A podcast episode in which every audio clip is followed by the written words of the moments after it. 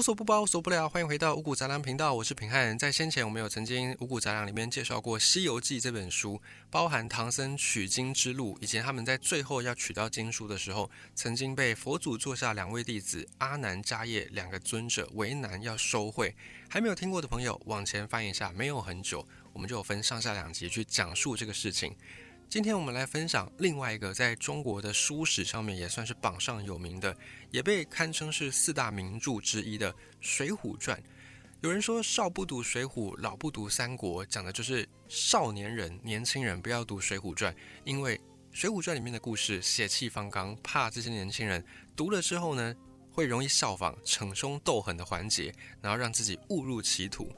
那么在《水浒传》里面的情节，就是一群梁山好汉。有的人可能就是草莽出身，有的人可能本来在官府做官，但因为各式各样的因素、情势所逼，最后呢上梁山当好汉。最后一百零八人，就是象征着天罡地煞这么刚多的人，然后去反抗官府的故事。简单来说，四个字：官逼民反，就是《水浒传》这本书的主要核心。那么在《水浒传》里面呢，有一些情节，后来也衍生出另外一些书籍，比方说《金瓶梅》，就是从《水浒传》的故事再衍生出来的。但如果你有看过《水浒传》，你可能会对里面的一些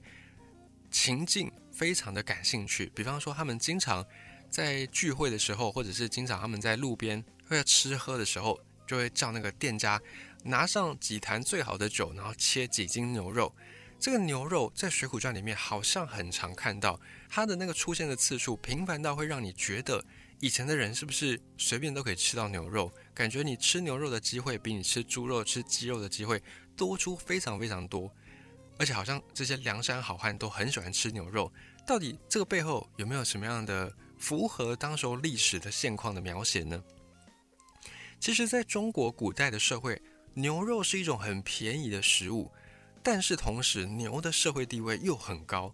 怎么说呢？这样听上去好像有点矛盾。牛在古代是一种劳动工具，尤其中国以农立国，农业是根本中的根本，所以相当保护牛这种动物。因为牛它最主要的功能就是拿去种田，所以在农业社会里面，牛的地位很高是正常的。那历朝历代的统治者都严格保护牛，可是呢，为什么牛还是一种很便宜的食材呢？其实就要从当时候的历史去讲，在历朝历代对于牛的保护都非常的多，甚至还有。端出很多禁吃牛肉的法律禁令，所以有人说《水浒传》里面这些梁山好汉吃牛肉，就要彰显出一个价值观，就是他们反抗官府，因为官府提出了很多禁吃牛肉的办法。那梁山好汉呢，我们要跟官府对抗，我们要跟官府作对，所以我们就要从一些细节表现，而这个其中一个表现呢，就是表现在吃这件事情上。你官府说不要吃牛肉，我梁山好汉我就偏要吃，就摆明着跟你官府是作对的对立面。这当然是其中一个说法，但是另外一个比较牵涉到实际层面的描写是这样子的：儒家文化在中国是非常盛行的，儒家文化鼓励耕种，因为有耕种有农业，老百姓才能够有饭吃，才能够生活幸福，才能够建立一个。非常阶级森严、有秩序的社会，这个在我们先前讲农业的时候也曾经讲过。所以历朝历代统治者为了要维持社会稳定，当然也会鼓励大家去信奉一些儒家的经典，或者是鼓励儒教的传播。那儒教要鼓励它传播，当然也必须一并的鼓励农业生产、农业的发展。所以过去的中国官方都是非常禁止民间自己私宰耕牛的，也禁止民间吃牛肉。甚至在宋朝的时候，有文献记载，你如果自己偷宰牛被发现，你会被判三年徒刑，而且发配千里，就是把你流放到边疆。所以牛的社会地位是很高的。但牛肉作为一种食材，它又不是那么高贵，在古代算是很便宜的食物。也因为牛肉便宜，造成老百姓们或者是社会一些经济比较不好的人，把牛肉当成是日常的食物。那么为什么牛肉？会很便宜呢？牛不是社会地位很高吗？为什么牛很便宜呢？那又为什么民间的人会可以吃牛肉呢？就是因为民间吃牛肉的风气很盛行，那没有办法完全的禁止。你官府真的要查，你也没那么多能力，没有那么多人力可以去查，所以大部分的时候，官府对于民间吃牛肉的状况，都通常是睁一只眼闭一只眼。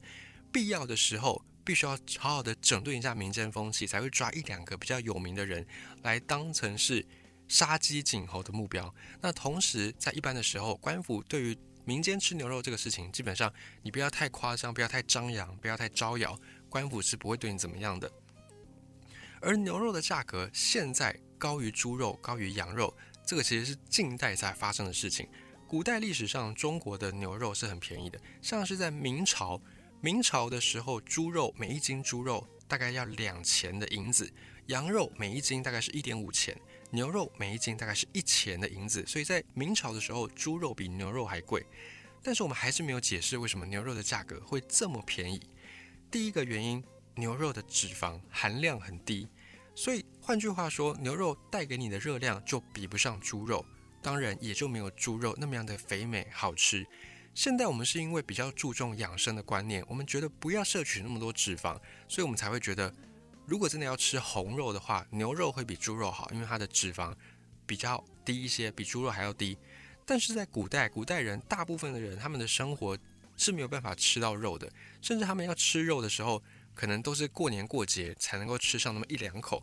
也因此，古代的人在饮食相对现在没有那么样充足、比较匮乏的状态之下，对于脂肪这个事情就会特别的饥渴。像是以前我们的人类祖先在还没有发展农业之前，过着采集狩猎的生活，这样长期的演化下来，有时候有一顿饱没一顿饱。如果有办法吃到肉，那么就会疯狂多吃一点，然后把这样多余的肉类。多余的热量存成脂肪，以备未来不时之需。所以在人类漫长的演化历史当中，我们演化出对于脂肪的偏好。因为你碰到脂肪，就代表着你有比较多的热量可以储存，代表你比较不容易饿死。这个对你的生存是有帮助的。所以在人类的基因当中，我们演化出了对脂肪的渴求。也因为如此，在古代大家饮食不是那么样丰沛的时候。更喜欢吃脂肪含量高的猪肉，因为油肉多、肥肉多。在饥饿的年代，猪肉比牛肉更加的美味。而后来，我们开始因为各项各样的健康观念、科学的认知之后，我们才发现牛肉还是比较健康一些些的。像是如果家里面有阿公阿妈的朋友，你可以回去问一下，在阿公阿妈的年代，假设能够吃到一碗猪油拌饭，那个就是无上的美味。平安自己小时候也曾经。跟着阿公阿妈一起住，然后也曾经吃过这猪油拌饭。一讲到猪油拌饭这四个字，马上那个很生动的香气就会飘散在你的鼻子前面，好像你眼前就有一碗猪油拌饭一样。所以猪油带给你的那种脂肪，带给你的满足感是牛肉无法取代的。这是其中一个原因，就是牛肉的脂肪含量低。再来第二个原因是，牛肉在古代一直都是供过于求的，并不是一个相当。大家很抢着要的食物，所以牛肉的价格就涨不上去。那为什么牛肉会供大于求呢？首先，我们刚才讲到，以前的社会是鼓励农业，鼓励农业你就必须要养很多牛。那养很多牛的状态之下，就导致牛肉非常多，应该说牛很多。那牛很多，但吃牛肉的人不多，所以就会导致牛肉市场供需失衡。像是以前。信奉儒家经典的、信奉儒教的这些读书人、这些官员，或者是朝廷里面的士大夫，因为他们崇尚儒家的思想，自然就会崇尚农业。那崇尚农业的同时，他们就不会想要去吃耕种的牛，因为这群牛可以促进农业发展。所以这些官员、这些朝廷的达官贵人，自然就不会去吃牛肉。他们会觉得吃牛肉是一种罪恶。而统治阶层这些皇帝、这些贵族们，也会鼓励大家要保护农业。要保护耕牛，当然更不会去吃牛肉。所以历朝历代，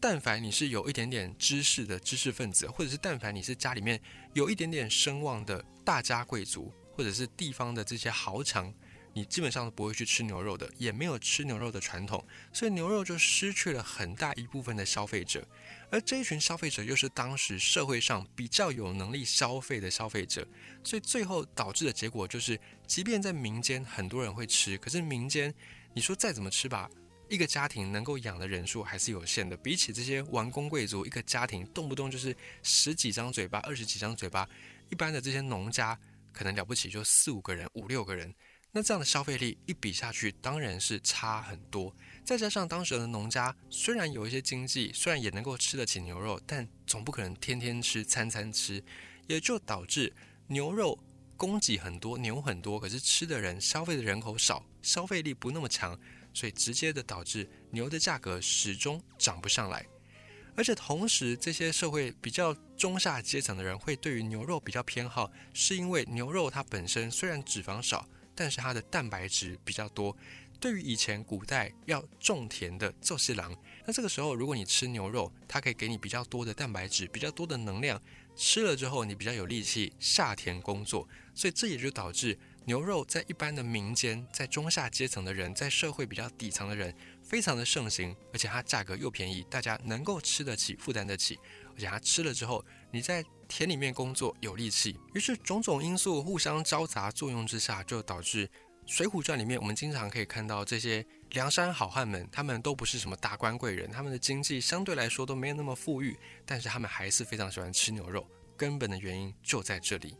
再来讲到牛肉，我们顺带一提牛排的熟度。在台湾牛排馆并不罕见，可是因为饮食习惯的关系，因为文化的关系，所以我们对于牛排吃会吃，但没有像欧美那么样的常吃，甚至当成主餐来吃，久久偶尔才会上一次牛排馆。那在这个同时，我们对于牛排的熟度可能掌握的就不是那么精准。这边呢，平安也简单分享一下，让你如何简单快速的判别几分熟几分熟，大概那个肉会是什么样的感觉。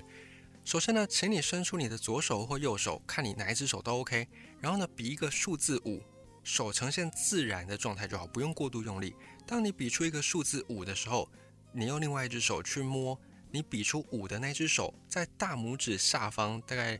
两三公分的地方，大拇指的最后一段，然后到你的手掌之间有一块肉，那块肉当你比出五的时候，就代表牛排全生的时候那个肉的弹性。再来呢，你把你的大拇指跟食指连接起来，像是一个 OK 的手势。这时候你再去摸你的大拇指下方同样一个地方，这个时候的肉的弹性是不是稍微紧实一点点？这就是三分熟的程度。那把你的食指换掉，换成中指，让你的大拇指跟中指指腹相连，有点像是 rock 的那个手势。这个时候你再去摸大拇指底下这块肉，这样的弹性就是牛排大概五分熟的熟度。换成无名指。以此类推，就是七分熟。等到你把大拇指跟小拇指连接在一起的时候，你再去摸大拇指底下的那一块肉，这个时候就是牛排全熟的程度。所以你用你的手就可以很简单的、快速的判别几分熟的牛排大概是怎么样的嫩度，你就可以按照你的偏好来去选择你要几分熟。